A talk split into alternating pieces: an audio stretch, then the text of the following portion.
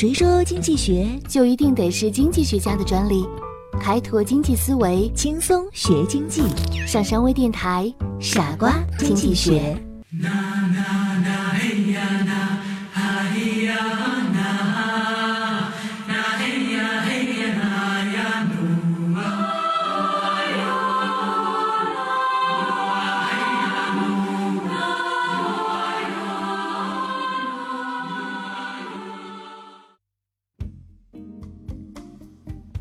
一九五八年，菲利普斯根据英国一八六七至一九五七年间失业率和货币工资变动率的经验统计资料，提出了一条用以表示失业率和货币工资变动率之间交替关系的曲线。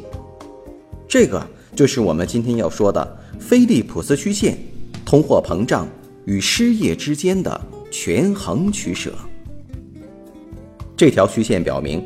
当失业率较低的时候，货币工资增长率较高；反之，当失业率较高时，货币的工资增长率则较低，甚至是负数。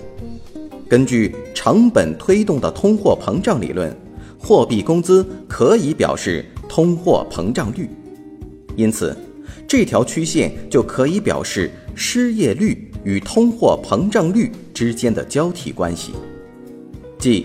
失业率高，表明经济处于萧条阶段，这时工资与物价水平都较低，从而通货膨胀率也就很低。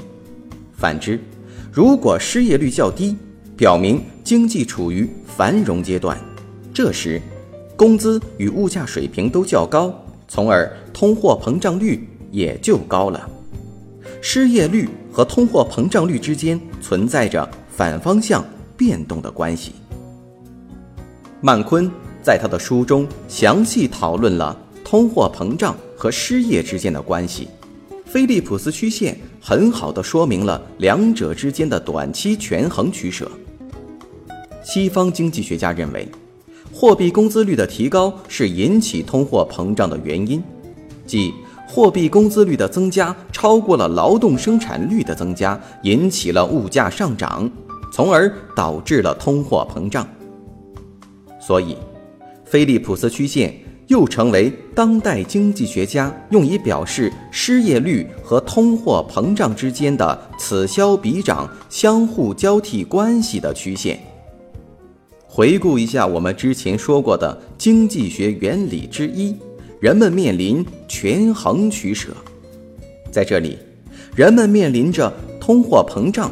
和失业之间的短期权衡取舍，也就是说，如果人们希望降低失业率，比如将失业率降低到一个自然失业率的水平之下，那么人们就必须接受通货膨胀水平的上升，这就是鱼和熊掌不可兼得的延伸。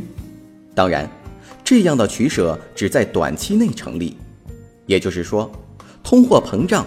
和失业之间不存在长期的权衡取舍。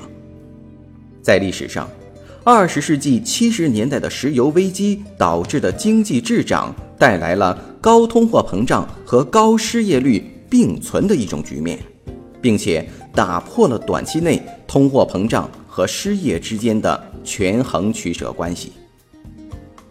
在节目最后，我们来看一看这一条菲利普斯曲线。图中，横轴 U 代表失业率，纵轴 G 代表通货膨胀率，向右下方倾斜的 PC 即为菲利普斯曲线。